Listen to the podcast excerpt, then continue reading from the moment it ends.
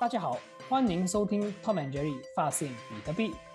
学习比特币，打开新天地。让我们跟随中本聪的奇遇，发掘比特币的意义。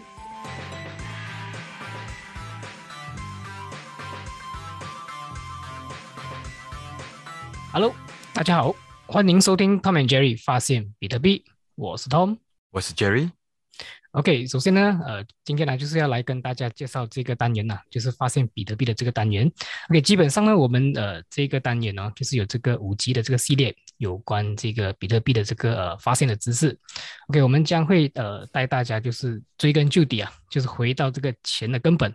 然后从这个钱的历史开始聊，然后再聊到这个现代货币的这个历史，就是我们所谓的 fiat money，然后这个所谓什么是这个 Keynesian economics。就是这个凯恩斯主义者的这个呃经济学，然后我们可能会聊到这个呃 fiat crisis，就是这个经济法定的这个危机，然后慢慢的带入到大家去到这个我们讲的比特币的这个时代，就是 hyper bitcoinization，然后什么是这个比特币，然后呃这一系列呢，我呃我觉得我个人是觉得啦，嗯，都是一个很重要的这个课题。让我们去了解这个比特币的这个呃知识，然后这个其实是它的基础跟它的这个精髓啊。然后我们这一集呢，我们就是一样的，我们会邀请到这个 Louis 一起来完成这个系列。那我们来呃欢迎一下 Louis。欢迎 Louis。好，大家好，谢谢呃，再次又来到这个 Tom and Jerry 的 Podcast，聊聊一下呃货币历史。是。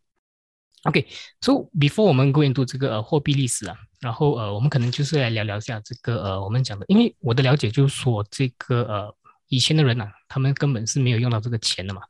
所以呃我的了解是那时候大概是我们讲六百呃六千年前啊，就是呃 six hundred back century，他们可能是用我们讲的呃一些我们讲豆子啦，然后一些我们讲可能牛啊这系列的这种这种物品来做交易的，这是我我我的了解了。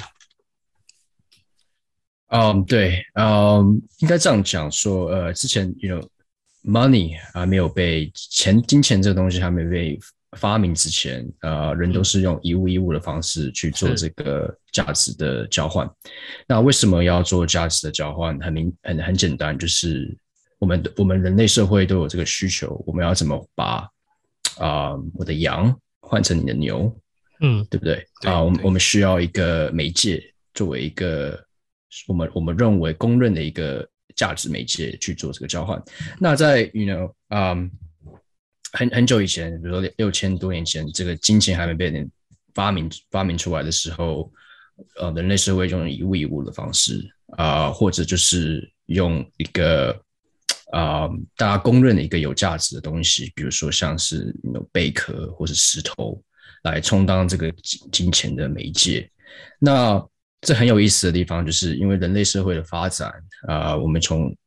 啊一开始的一个畜牧业，就是有点像 nomadic 啊，大家都是在啊放羊啊、放狗、放放那个放马、放牛之类的啊，我们还没有进入到一个 agriculture 的一个时代。那这种以以物易物的方式的交流啊，就变成了一个社会的一个呃经济的基础。啊，当然这里面也也是发生了很多问题。这个这个是这个经济的基础最大的问题在于说，你很难去衡量啊，我的牛可以换多少羊，然后我的鸭可以换多少鸡啊，因为这边没有给予说每个物品的一个适当的一个价值的标准。嗯啊，所以所以这个发生了很多的潜在的一个问题，那也促使，嗯，也促使到最后面啊，人人类开始。开始有这个金钱的概念，就是以以一个啊物品啊当一个啊 media of exchange。那这个物品很显然的，它可以是一个呃 commodity，它可以是一个稀缺的，或者是呃不稀缺的，it doesn't matter。那它是一个大大家公认的一个呃金钱的交换媒介。那很久以前，我们我们知道说呃啊古时候的人会用贝壳。那嗯。那用贝壳去做交换物品啊？那为什么要用贝壳？这很很很有意思，就是说，嗯，我们会发我们会发发现说，呃，通常在山区离海比较远的地方的这些人类，他们会用贝壳作为一个金钱然后交换物资。为什么是在山区而不是在海边？因为山区来讲，啊，贝壳的数量稀少，所以，但是它又是可以当成一个相同的东西来作为交换。啊，因为贝壳相对的在海边还是算算是算是多的，然后你可以比较去比较容易的去呃 identify 啊，然后也比较容易去携带啊，这个东西比较小，然后嗯，当当当当做金钱用，它是一个比较方便，而且同时在山区里面贝壳是稀缺，所以它可以同时具备呃稀缺性跟这个价值交换的一个媒介。那当然，很多故事，不同的时代，不同的啊，you know 地区，他们用的一些金钱的媒介都不一样啊。我们我们可以看到有人用贝壳，我们也可以看到有人用一些比较稀有的一些石头，啊，我们可以看到用骨头啊做这个当时的古古古老的一个金钱交换媒介。那一直到说，嗯，我们开始有这个稀有金属。啊，稀有金属的一个发现，比如说我们发现铜，啊，我们发现啊，呃，一些黄金或是 silver 啊，或是银。那我们我们我们开始了这这段要双往往这种所谓的贵金属作为一个金钱的媒介发展。那为什么贵金属啊？同时它也符合几个条件，一个是它很难开采，因为当当时的人类社会来讲，啊，我们的技术还没有到说可以大量开采铜。黄金或是银，那那对当时来讲，这种稀有金属啊，大家认为就很珍贵，不不容易获得。那同时，它也可以，它也具备了所谓的啊，很好的去把它变成任何个形状，它可以变成一个铜币的形状。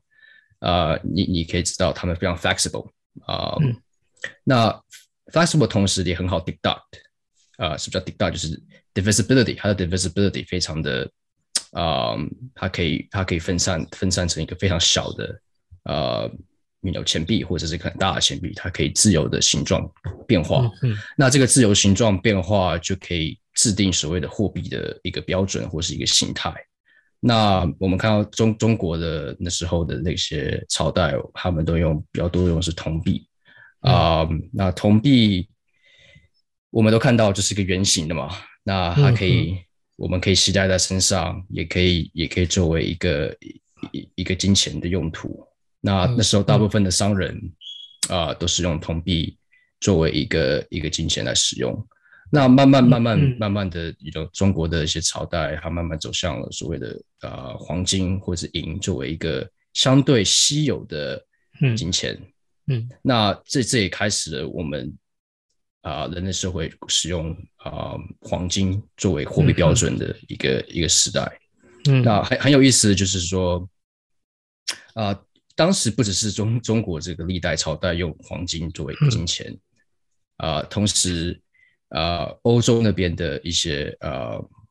呃 dynasty 也开始也开始用黄金，这是一个非常有有意思的现象，就是为什么？啊，黄金的出现，哦，或是黄金出现在人类社会，马上就变成了大家认为的一个金钱的象征。啊，当然黄黄金它有它的一些呃很好的一个特性，那，是优于优于贝壳啊，也优于有因因为它首先它可以存放很久，它不会坏，对不对？贝壳贝壳可能会呃被腐化，或是变成最后面变成。啊，灰尘，对不对？这是都有可能的。它没有所谓的 durability。那贝壳跟任何的一些啊，它也没有所谓的呃 divisibility，它无法分散成小小小块小块，对不对？贝壳就是一个贝壳，两个贝壳。那黄金的话，你可以分成不同的啊重量，所以我们才会看到说，金钱开始以重量为一个一个一个单位啊去。去做这个呃衡量一个东西的一个价值，比如说呃我有我的 A ounce 黄金，我们值多少钱啊？Six ounce 黄金值多少钱？然后我们可以用这些重量为单位啊去换取更高贵的一些呃物品啊。那我们也渐渐看到就是所谓的在我们进入到啊所谓的金本位的时代，那金本位的时代啊，我们开始。有一些比较赛科学科学方面的一些发展嗯。那所谓科学方面发展呢，也是围绕着这个货币的啊、历史在进行。嗯，因为我们开始使用重量去衡量一个金钱的价值啊、是。我我们我们开始对啊、一些物品跟事物，我们比较有清楚的一个价值的标准。啊、嗯。那金本位的时代的到来也，也是啊、也是让也是让所有的朝代开始去跟国家啊、嗯去把它变成他们的呃货币的一个一个标准。那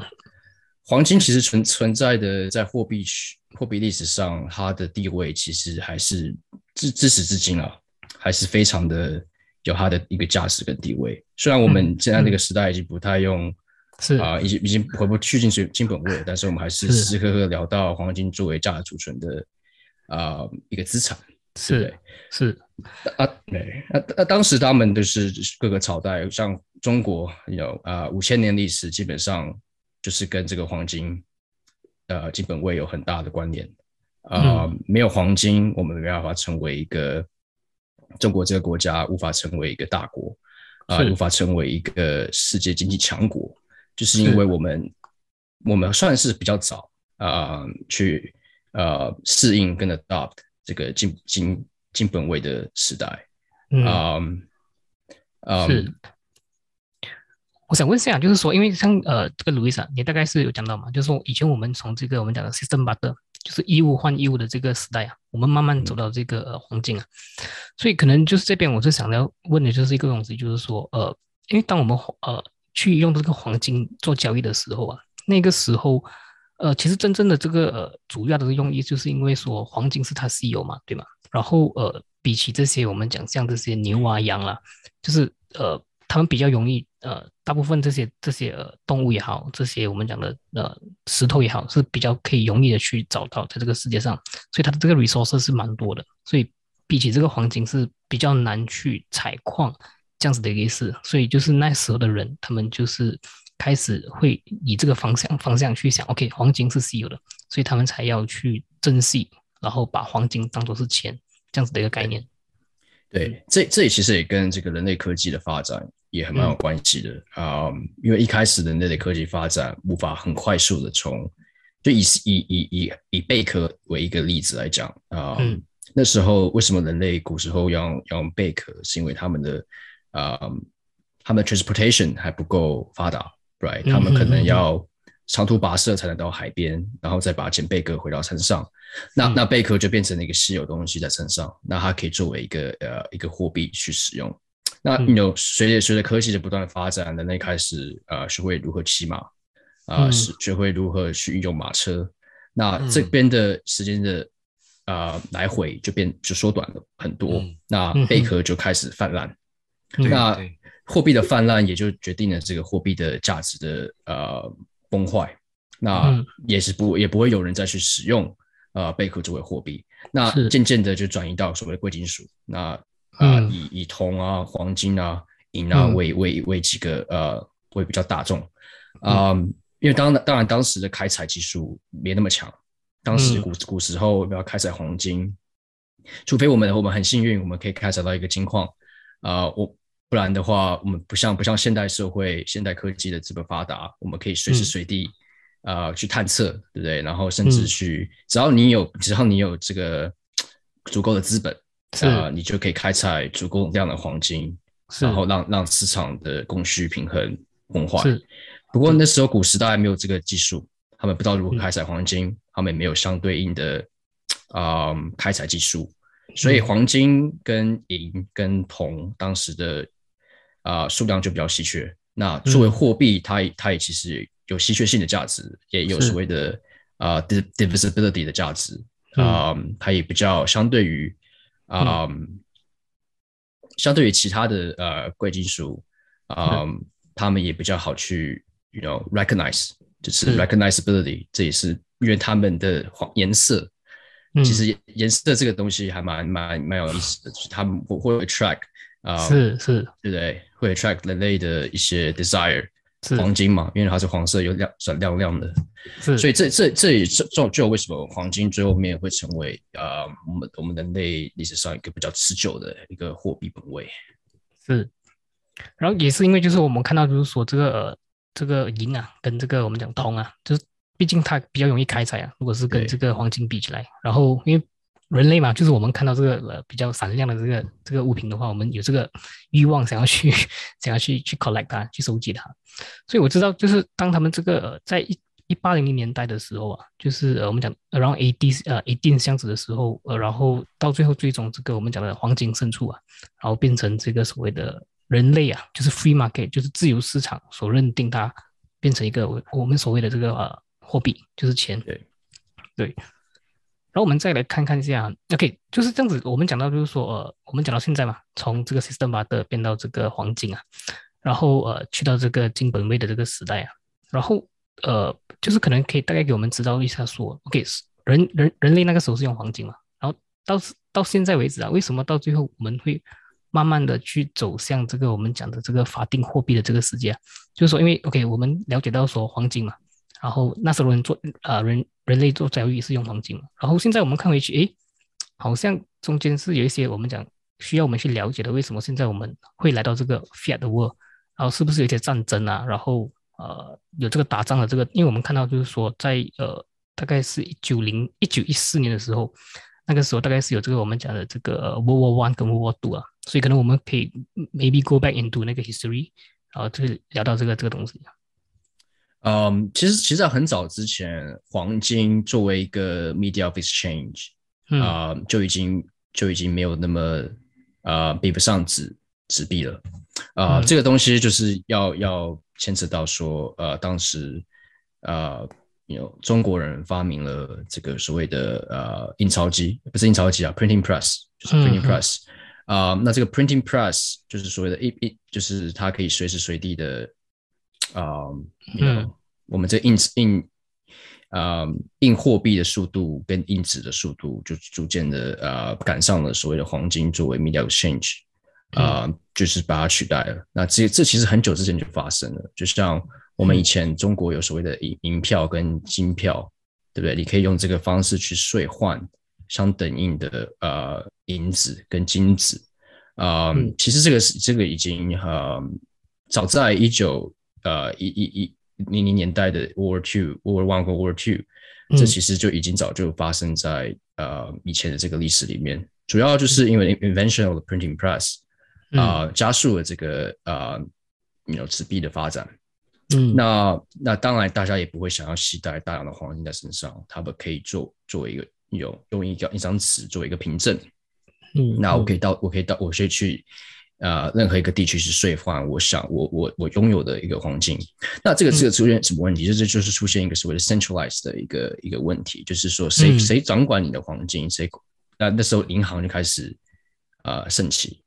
那对那银行的盛起主要也是保管这些你的财产、你的黄金，然后嗯你到你到哪里，比如说有这个银行的分部，你就可以用你的啊银票跟金票去换换取啊、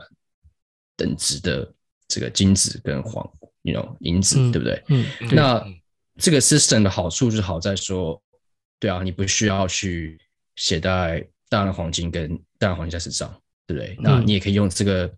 啊凭证啊去去交换你的你的你的物品，然后啊这个东西就是由银行为背书，然后慢慢的这个当然银行背后是谁？银行背后当然就是呃政府嘛。那所以这个东西就是变成一个呃有点像一个 Federal Reserve 的概念。是。那银行拥有的所谓的印钞的能力，就是印印印发这些凭证的一个能力。那这也是这也是为什么后来导致啊、呃黄金作为一个价值交换那个媒介逐渐失去它的效用。啊、嗯。然后慢慢的变成一个就是一个 store value 一个、嗯一个嗯。金本位的概念。嗯。那纸纸钞的发展就是嗯，我刚刚讲的就是由 printing press 的啊、嗯。的发明开始。嗯。那慢慢慢到了嗯，其实一九一九零零年代开始战争了。那你也知道金金子作为一个呃黄金作为一个 settlement layer，就是作为国家与国家之间的一个价值上的一个交换，嗯。它不够快，嗯。它也它也无法啊，在战乱的时候做到这种呃运输，因为在战乱的过程中，你的运输很容易被打乱，或者是你可能在运输的过程中就丧失了这些价值，啊，你没办法完完全全的去呃去 protect 金子可以可以到另外一个国家，尤其是在战乱的时候，嗯，那这这边就也变得就是说，呃，纸钞的发展变成一个无可无法无法避免，然后甚至甚至是也联系到说，呃，因为你有你有你有黄金当作为库存，它也是一个 reserve asset 的概念，嗯嗯。你作为库存，你就可以想印多少啊、呃等值的凭证就可以印多少。那你在你在战争的期间，你当然是能够印印多少呃这些这些纸钞作为一个凭证，你就印多少。是。那后来后来就导致了说，呃，你 know 政政府发现战争太贵了，尤其嗯 World War One、World War Two，是嗯，是这些东西太贵，所以它就是嗯 temporary。嗯那时候那时候尤其是 World War Two 的时候，那个时候 Franklin Roosevelt 很有名嘛，是他就是让大家没办法去 convert 呃黄 back 金 to the 黄金。是那时候的那时候的 dollar 还是 backed by gold，right？backed by the gold reserve。是是嗯，那为什么为什么突然间要要 Franklin Roosevelt 要这么做？也是因为战争太贵了，他需要他需要去印更多的钱啊、就是是纸钞啊、去 found 就是所谓的 credit 啊，就是是政府的 credit backed by the gold。是那这个 credit 不够了，那怎么办？对吧？他就是是 他就无法，他就他就是跟你说，OK，我我我现在开始，你的纸钞无法再 convert 成是黄金，是那我们政府有所有的权利啊、去，you know，去 manipulate 啊、是。这个货币的一个供给跟跟走向。是。那从那个时候开始就已经很清楚的，呃，很其实可以可以很清楚就知道金本位其实已经失去它的效用。是。因为因为最终啊、呃如果银行你的金子存在你的黄金存在银行，然后银行又是以以政府啊、为背书啊、嗯。运行在这个法律上啊、等于等同于说你的你的黄金不在你的手手上，你的黄金等于是说啊、在政府的手上。那当政府说这是我们要要我们要打仗，那当然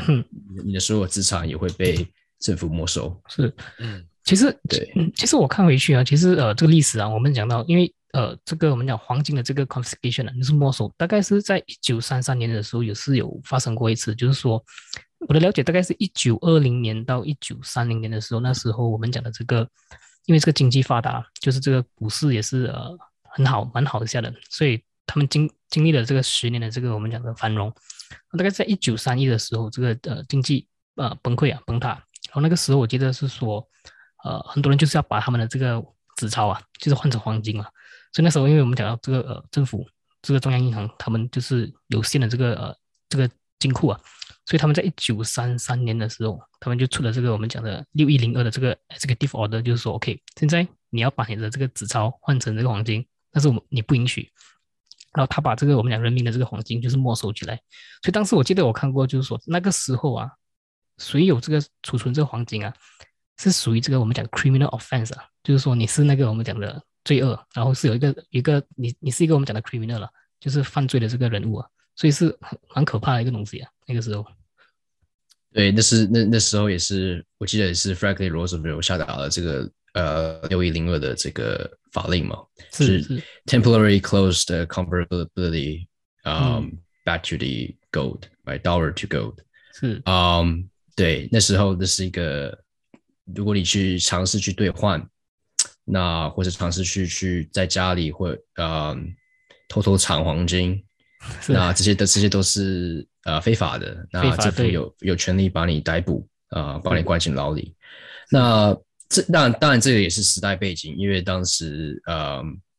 美国经历了一九二九年的大萧条，那其实一九二九年大萧条不只是美国，嗯。而、是呃欧美。嗯。啊、主主要主要为什么会有大萧条，也是因为战乱。嗯啊、嗯。World War One World War One 之后。是啊、我们经历的我们经历的一一段时间的繁荣，然后到一九二九年，我们的这个呃股市泡沫破裂是啊、我们进入了一个非常长一段时间的一个大萧条。是那政府当然已经已经没有钱了嘛，是对不对？那他呢唯一能做的就是我能收刮你民众的多少财产？那黄金主要是最大的、最大宗。是，那政府如果没有能力去偿还这个你这些所谓的凭证代表的黄金，嗯那他们唯一能做的事就是限制你的 convertibility。嗯啊、当然这个最后面这个法令也逆转了。那嗯你你就是 we go back to the same system。那你的 dollar 嗯现在可以 convert back to the gold。嗯但是那个那那也是经历非常久的一段时间之后，差美国的经济开始回到正轨。是是，嗯，那也也是也也很有意思，就是也那那时候开始啊、呃有以 Franklin Roosevelt 为首啊、呃美国也经历了第一次的一个政策干预，经济政策干预，嗯这也是嗯所谓开始盛行的一个年代。嗯啊、凯恩斯主义主要讲的是什么？就是说，呃，政府可以通过 physical policy 啊、嗯 central bank policy 是啊、去干预经济的动向跟货币的呃走向跟流向跟供给嗯。啊、这这里面包含所谓的啊、利率的走向，利率的嗯。利率的利率的这个操纵，嗯。然后还有就是说政府可以去举债，嗯然后振兴经济。啊嗯，其实这些东西，嗯，yes，说白了就是为了要解决一九二九年大萧条，因为那时候嗯。经历了非常长一段时间大萧是条，政府想不到办法，那民民民众也也是很苦，所以是是所以那时候因为没有没有其他方法，大家就开始决定，我们是不是可以通过啊、凯恩斯主义嗯啊、的方式去振兴经济。那最后面、当然呃，因为因为 physical policy 跟 monetary policy 的结合，嗯呃，我美国走走出了一九二九年的大大萧条。那随之而来的也是一些呃，you know increase in bureaucracy。所谓的 increase in bureaucracy 是 Franklin Roosevelt 当时也也也制定了一些新的一些呃 social welfare 的一些 policy，那时候也是诞生了美国的一个呃非常 unique 的 system 叫 social security system。嗯嗯，就是它也也也它也是一个 welfare system。那这也是美国第一次走向一个比较偏 socialism 的一个方向，嗯就是由政府嗯 take care of the 民众，嗯对不对？啊、由政府去 take care 你的 welfare 跟你的 retirement 嗯 fund，、嗯那也是从那时候开始，啊、美国正式走入一个一个一个 socialism 的一个一个方向。那嗯这是这也是蛮有意思的。那所谓的 socialism，其实说白了就是由政府去呃掌管呃一些民生的东西，甚至一些货币政策。那其其其实这里面为什么会最后面走向呃 socialism 的 policy？当然也跟当时去干预经济很大关系，因为你去干预经济，啊、o k 你突然间发现有政府发现它有这个 power 去嗯 manipulate the economy，、那当然它也有 power 去啊、去 control 这个所谓的 social welfare。嗯嗯，其实那个一九二九年的大萧条，然后随之而来的一些 consequence 是个蛮有意思的一个啊、是一个一个年代。那这对这我们看我们看到就是说，就是说，当他这个我们讲的 physical physical policy 啊，然后呃，他走向这个我们讲 Keynesian economics 的这个这个这个做法的时候啊，就是可以感觉到，就每十年啊，我们可以看到从二零二零呃二零零八年，然后二零一八年，所以就是每十年我们会来来到一个我们讲的经济大萧条啊，所以其实很明显的看得出，就是说这一些大萧条，就是因为这个我们讲的 Keynesian economics 的这个做法，然后让到这个我们讲的这个市场它没有。它失去了这个自由市场的这个发挥力，所以只要一个经济萧条到一个一个程度，政府没有没有办法，它一定要就是印钞来刺激回这经济，所以可以看到就是说，呃，当这个经济萧条的时候，我们看到就人民百姓啊，然后痛苦啦，失去我们讲的屋子啦，他们的家啦，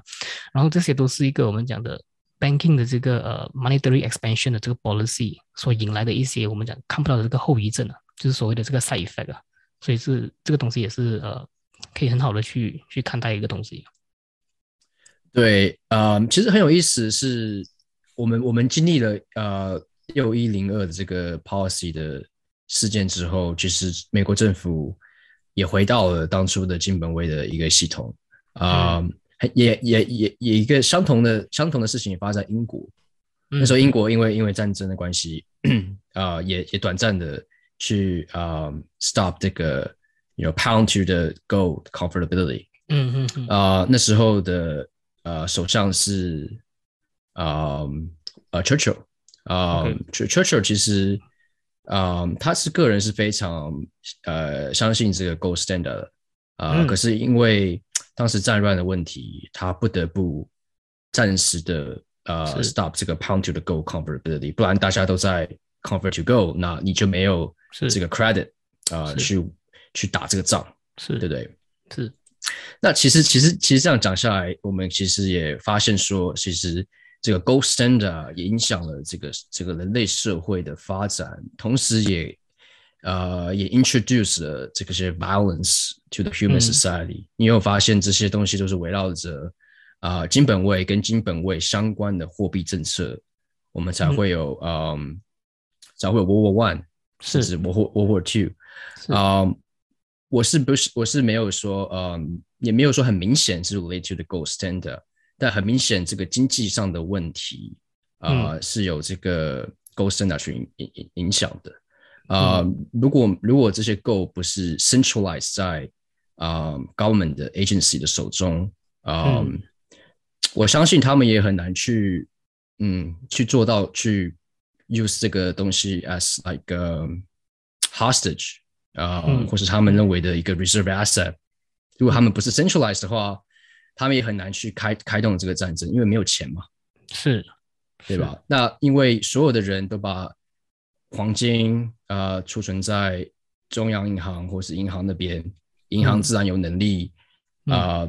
当需要的时候，他们会不让你去 convert，是，那他们他们会更倾向去打这个仗，是，对吧？那这是一个很大的问题，但是这也是牵扯到说，如果你如果你当时英国跟美国不这样做，啊、我们的我们我们当时的经济会更萧条吗？还是说会会随着自由市场经济回到回到一个呃回到一个高点，对不对？其实那个时候你要去怎么去评断当时啊、you know 啊、这些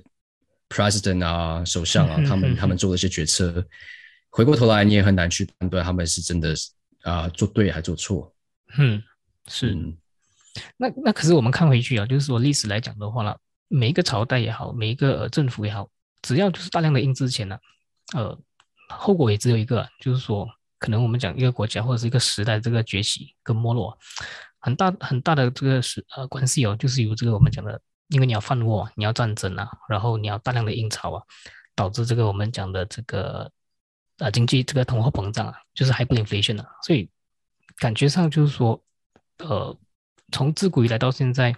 就是他们所的所做的这些政策啊，后果只有一个，也就是我们讲的，到最后可能这个政府或者是这个我们讲的中央银行或者是国家也好，都会走向一个我们讲没落的这个这个这个这个去向啊，是不是这样讲啊？嗯，对啊，呃，你可以你可以这样讲说，呃，货币的一个滥发，最后面会导致一个国家的一个没落。呃，其实其实你光看中国的历代朝代一个更换跟换新，啊、其实都是执政者当时对，you know，当时想要战争，或是啊、想要振兴经济，啊、去启动了这个所谓的货币政策。嗯啊、去干预的市场经济。那后果就是说，哦，你你的你的货币的，啊、你货币的价值嗯。不复以往，啊、啊、你然后你的民生必需品啊、变得相当昂贵，那这也是。是跟着这个货币政策走的。那民生必需品昂贵，那你的民你人民当然也会觉得说，OK，我我东西越来越贵，那我的我的我的财富 又跟不上印钞的速度，那自然而然就会产生民怨，那民怨之后面就会引发所谓的 civil unrest，、那嗯。civil unrest 就会导致这个政府开始不稳定。是。嗯，其实这这也这也是很有意思，就是其实你去看罗马帝国，嗯。你去看你去看清朝或是嗯。中国任何一个朝代，嗯。最后的结局都是所谓的货币的稀释跟货币的超发，最后面导致最终的衰败跟跟灭亡。那这基本上就是一个周期。嗯那其实我们现在的一个货币政策的走向啊，也哈似乎也无法避免啊是这个这个周期的一个一个命运。嗯，当然，当然讲到所谓的货币本位，货币本位，我认我认为，嗯，货币本位的发生是因是因为我们需要黄金作为一个呃呃一一个一个基础，一个作为一个 asset 的基础，但是因为黄金又过于 centralized，最后面、最后面政府发动战争的唯一的方式就是我我把你的黄金全部控制，是。然后我开始 issue credit，就是所谓的纸币嗯。啊、然后去 incentivize 所有的人去嗯。参与这场战争嗯。啊、不管是当时的德国的纳粹，还是、还是那个英国，还是你美国，不管你是对还是错，不管站在哪一方，当你发动战争的时候，你都要 centralize 所有的 asset 跟就是所谓的 gold 作为、作为这个 reserve，嗯。去印这个呃货币，然后用货币去 incentivize 人类走向 violence。是。嗯，现在不管这是对或错，或是谁会赢，谁赢谁输，是。那这这这这个结局都不是一个呃过程，都不是一个好的好的事情。是。那其实，you know，过过去的金本位的年代，其实就是这样这样的一个年代，就是说，当政府过于强大之后，他想要去呃占领其他人的资源，嗯。啊、他们首先想到就是如何去控管你的金、你的黄金是，是。然后通过黄金，你可以去 issue 这个 credit，然后通过 issue credit，你可以去 wage 嗯。以以 government 的名义去 wage war，嗯。啊、很有意思。啊、但这这也是为什么？因为因为被因为黄金容易被 centralize，所以你才可以也才可以这样做。啊、对，是，其实有你讲到这个东西哦，就是说有一句话就是蛮有意思的，就是说这个呃，他们会讲到这个富以为哎富以铜为镜啊，可以正衣冠啊，然后以史为镜啊，可以知兴替啊，就是说呃，我们所看到这些历史、这些轮回、这些 loops 哦，之前不管哪个朝代都是在慢慢在发生这，而且都是像你讲的，都会有同样的这个结局。然后呃，我们现在也是在慢慢的走向，我们也看到，其实我们现在在这个法定的这个 fiat 的这个这个这个社会里面了，所以呃，像你讲的很有趣，就是说从这个黄金呃慢慢走到这个 fiat，然后 centralize money 这个东西，所以我觉得呃真的是是很有趣的一个东西啊。嗯，对啊，可是这也是一个，you know，嗯、technology 的一个 progression 啊、是因为因为黄黄金太难携带，所以走到了纸币作为一个媒介，作为一个凭证，然后最后面最后面凭证变成真正的钱。那我我我们现在所各国中中央银行或者各国政府所啊、所实行的这个货币政策，其实就是 and credit。是就是你相不相信政府有够能能力偿还这个东这个这个这个钱，对不对？那这是完全是背上你的你的信任，你对政府的信任啊、这个这个钱不是有任何的 asset back，是呃，完全是一个 faith and credit。是啊、为什么会走到这里？很有意思，就是一九一九七零年代啊，我那时候啊、尼克森总统啊、他那时候也是经历了一个一个相对的一个呃经济萧条。是。那尼克森总统就是把这个金本位完全废除，是。所以我们我们正式来到所谓的呃美元美美元时代。是。嗯，当然这也几项几个考量，就是说，可能美国政府自己想考量说，我们美国国有相对强大，所以我们我们可以领导世界，放弃金本位，走入美元时代，嗯走入这个所谓的 faith and credit。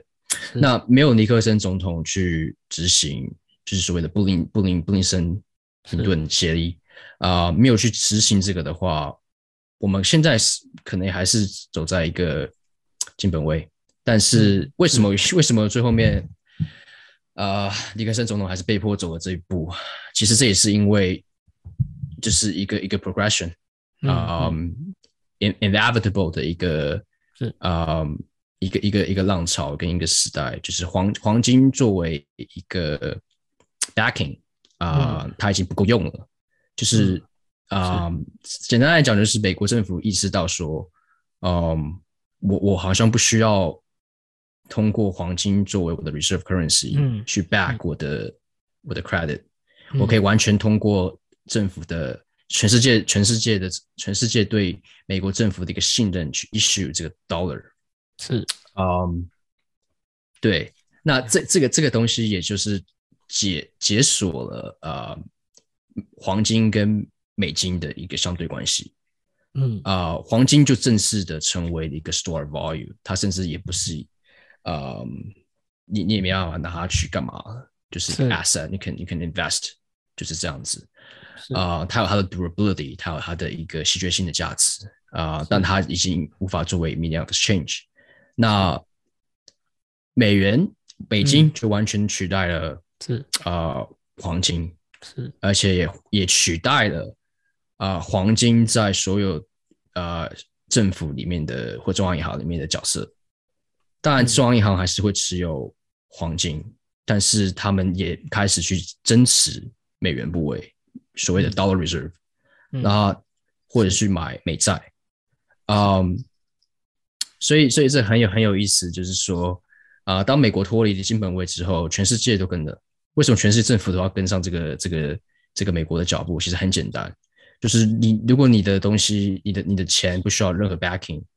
嗯这是一个多多多好的，对政府来讲是个多好的事情。是他们想要怎么 manipulate 这个 currency 就怎么 manipulate。There's 那你那 there's no restraint，也没有所谓的限制。金本位等于是说它是就是限制货币超发，因为你没有这个 backing，所以你不能超发你的货币。但是你你你当你解除了这个限制之后，嗯，所谓的 government currency，那 fiat currency 就真真正式来到，嗯是。那那这个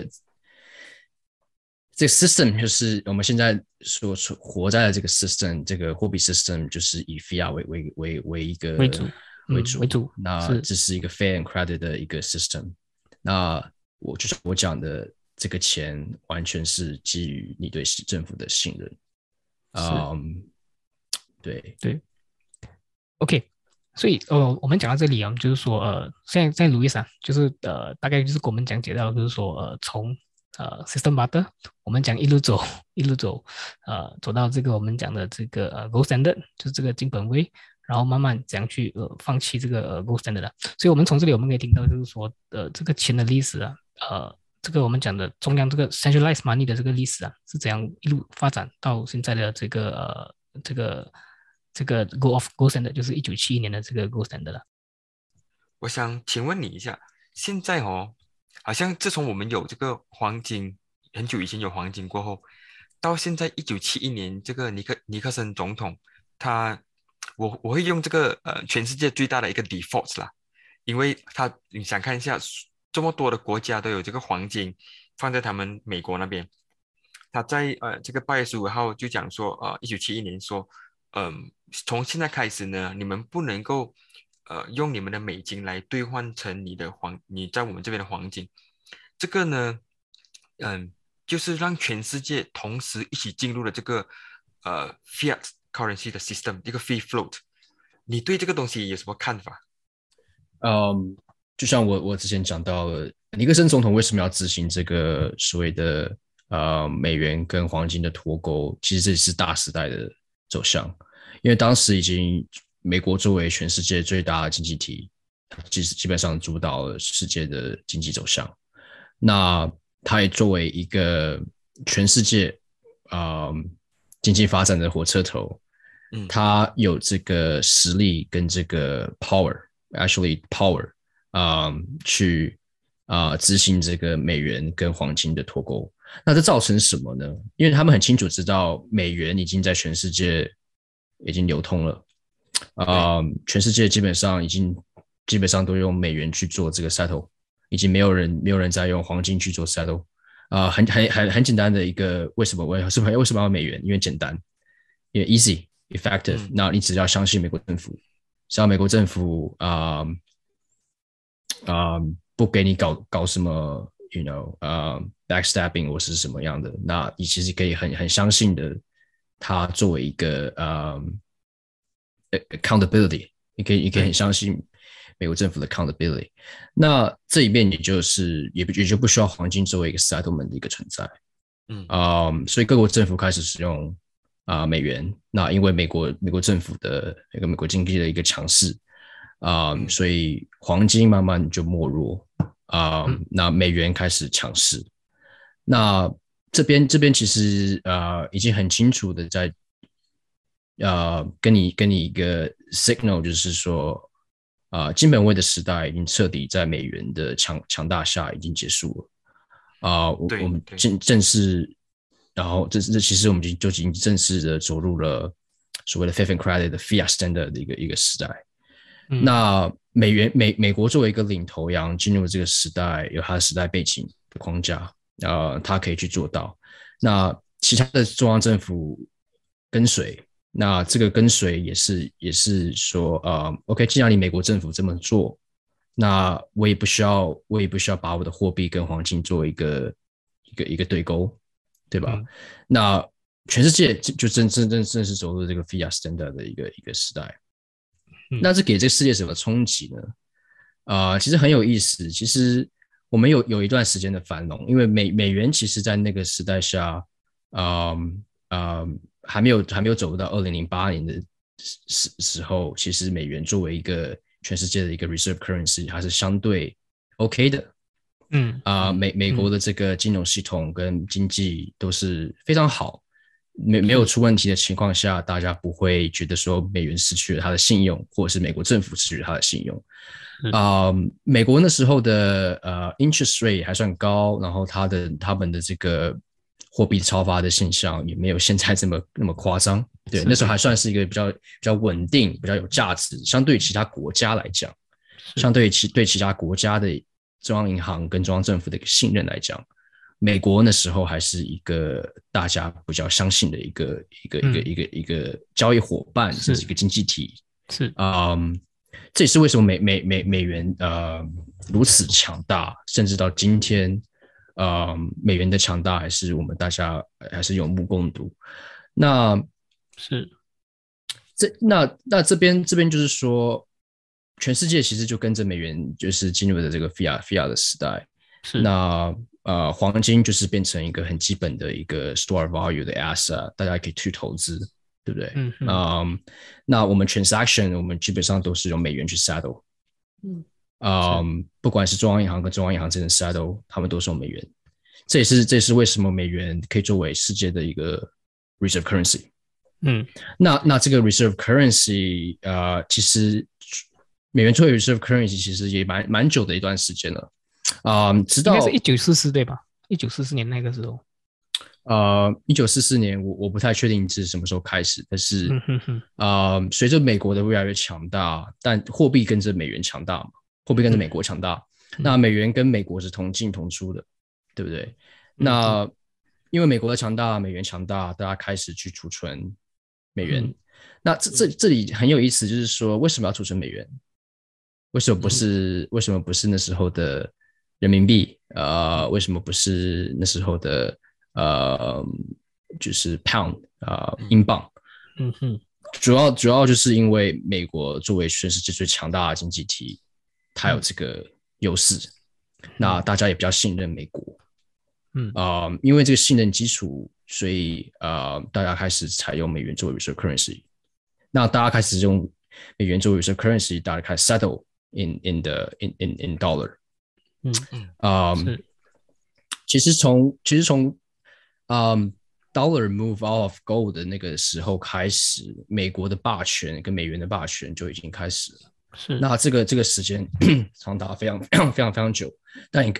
也也跟着这个美国的历史是跟经济的发达也息息相关。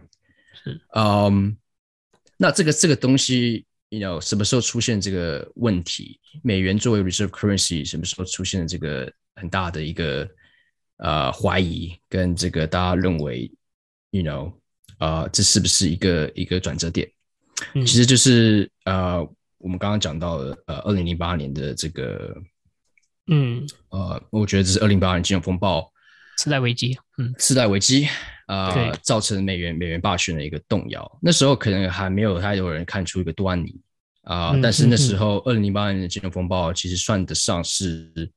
啊、人类有史以来最最严重的一次金融风暴。啊、我们我们因为次贷危机、次贷的关系，我们有上兆的上兆美元的资产瞬间化为是。就是化为空气，是。对吧？嗯，这其实是蛮可怕的一个年代。那是。美国美国用什么方式去解决呢？嗯，就是印钞。那那时候的印钞就是，嗯，我们第一次我们第一次认识到，OK，QE 美国美国中央银行有有这个能力去扩大它的呃货币政策，呃，然后他们甚至有这个呃 power 去直接去购买美债，是嗯，甚至直接直接把这些呃大型的金融机构的时候，呃，嗯有高盛，有嗯 J.P. Morgan，是然后基本上所有大型的银行都受到了这个中央银行的一个保护。嗯，啊你讲你讲到这个很很很有很有趣，就是说，因为我记得在这个，因为我相信如果对这个呃经济啊或者是这个钱的历史哦，然后他们有比较有兴趣的，他们会看看这部戏，就是这个 The Big Shot，就是讲讲述了这个二零零八年次贷危机的这个这个发生，所以其实很很荒唐的，就是说你会看到一些我们讲的这个金融机构啊，他们像这个呃这个地产的这个机构，他们可能就是做了一些 bond，就是所谓的 young bond，然后把这些 bond 就是放在一起，然后卖入去给这些呃我们讲的这个平民百姓。然后这些其实我们可以看到，就是说这些平民百姓，呃，明明就是我们讲这些借贷这些人，他们根本是没有能力去还这个所谓的他们的这个物质的这个这个 loan，就是他们的借贷，但是银行也是去批啊，所以其实这里我们可以看到，就是说哇，很很荒唐啊，就是这种这种这种举动，然后最最重要是这个政府啊，这个银行他们到最后还是去 build out，就是去保护了这些我们讲的这些大机构，然后去印钞啊，这个这个这个现象是比较我我我我印象最最最深刻的一个东西。对，呃，我相信呀，我相信听众们大家也都也都经历过零八年的金风暴，那时候是第一次，呃，我相信也是美国有史也是美国第一次，呃，需要用中央银行大量印钞的方式去呃 bail out，呃，这些 you know 呃次贷危机受伤的这些企业，甚嗯。甚至是导致次贷危机发生的这些银行，嗯嗯。唉，其实，其实，其实这也其实跟美国本来的这个 financial system 息息相关。其实真正受伤的啊，有是那些平民老百姓，对不对啊、他们不要还他们的贷款，他们要他们的房价，有他们贷了很多款，突然房子跌了跌成呃，有不值钱啊、他们他们其实受伤最重。那是再来第二，第二受伤重的是一些投资投资这些债券的投资人，那这些投资人都是一些机构投资人。那机构投资人都是谁啊、其实就是平民老百姓，就是 pension fund 啊、这些 endowment fund 或是一些养老养养老基金啊、这些都是有一些呃，you know 啊、moms and pops，就是嗯他们他们 entire fund 放进这个东西。是嗯，他们那时候就是因为呃，这个 credit agency 啊，他们的他们认为这些 junk bond 啊，这些 CDS、CDO，、他们认为都是 A plus 或是 AAA、Triple A、Triple A 是 rating，是是啊、没有没有任何 due diligence，他们就引导这些 institution 去买入这些 Triple A bond，然后导致这些 portfolio 巨额亏损。是嗯，其实这里面受伤的，you know，嗯的人，其实就是一些普通投资人。是养老基金，然后呃超额贷款那些呃买买入房子这些投资人，嗯，然后有这那很很夸张的，就是说，因为我看到就是说，其实那个时候因为呃经济繁经济繁荣嘛，然后可能你可能工资是可能一千块，或者是我们两千五块，你可以买到可能四五百千的这个屋子，因为平你的这个你的物价跟你的这个收支其实是不成对比的，但是你还是有办法去拿到这个贷款，所以哇，这个也是一个，我相信我看看到这个这个消息的时候，我觉得哇，也是很荒唐的一个东西啊。对，呃，其实讲白了就是说，这些钱也来自哪里？这些钱来自银行，那银行的钱来自哪里？银行的钱来自呃存款的人，就是一些平民老百姓，他们把钱存在那里，然后银行通过一些方式把这些钱贷给了这些要贷款买房子的人。是当然，当然，贷款刺激房子，刺激这个购买力，呃，购买房子的这个这个举措，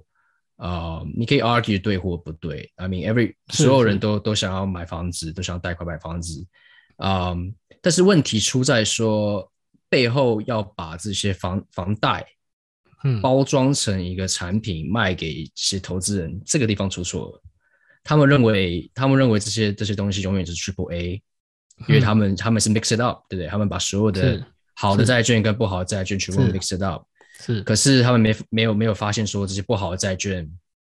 最后没有会把整个这个产品啊、嗯 corrupt，是对？吧？是，那就是因为这个东西，就是 CDS 跟 CDO 这些呃，把这些呃不好的债券跟好的债券包装成成一个好的债券卖给这些金融机构。那那些金融机构就是 OK 想想办法，就是说哦，我买了这些东西，我赚很多钱，一开始挺好赚的，那后面发现说这些东西这些东西好像风险很高，那他们想办法要转售或是买买保险去 protect 这个 position。嗯是这个地方出了大问题，是 over lever。嗯嗯，我我我不认为是贷款的这边的呃，当然当然你过度贷款你自己要负 responsibility，嗯，但是最后面导致整个事情过度的 lever 是背后这些卖这些债券的人，嗯。包装这些债券的这种金融机构，是。那他们把这个东西恶化了，原本就是可以很很简单解决的一个贷款问题。嗯。right？所以我们也也把把你最后面把这个东西呃变成有 hundred x difficult difficult 是这些金融机构他们想想要赚钱，嗯，所以他们就包装了这些东西卖给投资人，投资人损失，嗯然后保险保险业损失，发现这些产品其实都是都是垃圾。是，所以对我们看到就是说，二零零八年的时候啊，那时候我觉得哇，真的是股市啊也是大跌啊，然后地产呐、然后这一系列啦，就是我们来到这个这个危机。OK，所以呢，我们呃听了这个 Louis 啊，就是大概给我们讲一下从这个呃 System Butter，然后怎样慢慢的演变到去这个黄金的时代，然后呃战争，然后 Bretton Woods，就是说这个美国的崛起，然后慢慢的去呃 go off 这个 gold standard 了，就是来到这个我们讲的这个法币的这个时代啊。所以 Louis 可能你可以大概呃比较跟我们做一个 summary，就是一个呃总结，就是说呃这个一个大纲，OK，从我们刚才讲的一个东西，然后呃们就呃结束了这个今天这一集了。嗯，所以从从一开始的这个呃、嗯。所谓的 C shell，然后到石头，然后到呃贵金属、黄金、呃呃银子，然后最后面到这个所谓的呃 paperback money、呃 gold back money，、然后最后面到 complete 嗯。嗯、full faith and credit money，、其实这个这里面呃经历了非常长一段时间，那中间呃中间有非常多的 you know 战乱，呃这些其实都是是。intro introduced by um government 的这个 monetary 的一个一个 policy，嗯。嗯，那一九一九七一年，我们我们正式进入了所谓的呃 fiat 森的，因为尼克森总统的布林登森林协议，呃，让全世界进入了这个 fiat 森代的一个一个年代，也就是嗯由呃政府为一个信用背书去发行货币的一个时代。嗯那这个时代，嗯，这时代其实，嗯，也也也经历了非常短的一个时间，应该说嗯到现在还在进行。但是是相对于金本位的时代来讲，我们还没有走一个，还没有，甚至还没有到一百年。嗯，嗯，那在这个 fiat standard 的这个时代，其实，呃，我们可以在下一期继续探讨，啊、呃，是。这个这个东西，这个对我们社会的呃贡献、嗯。影响，是。跟它的一个一个 symptom 啊、我们会陆陆续续在下一期是。啊跟大家分享。是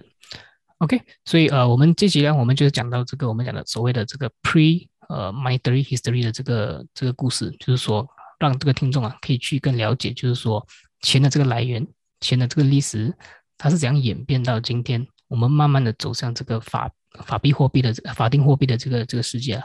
所以下一期呢，我们就会呃进入到这个呃这个现代货币的这个历史。然后，如果呃大家觉得我们的这个影片有帮助到大家更了解比特币，记得点赞、订阅分享出去哦。拜拜。拜拜。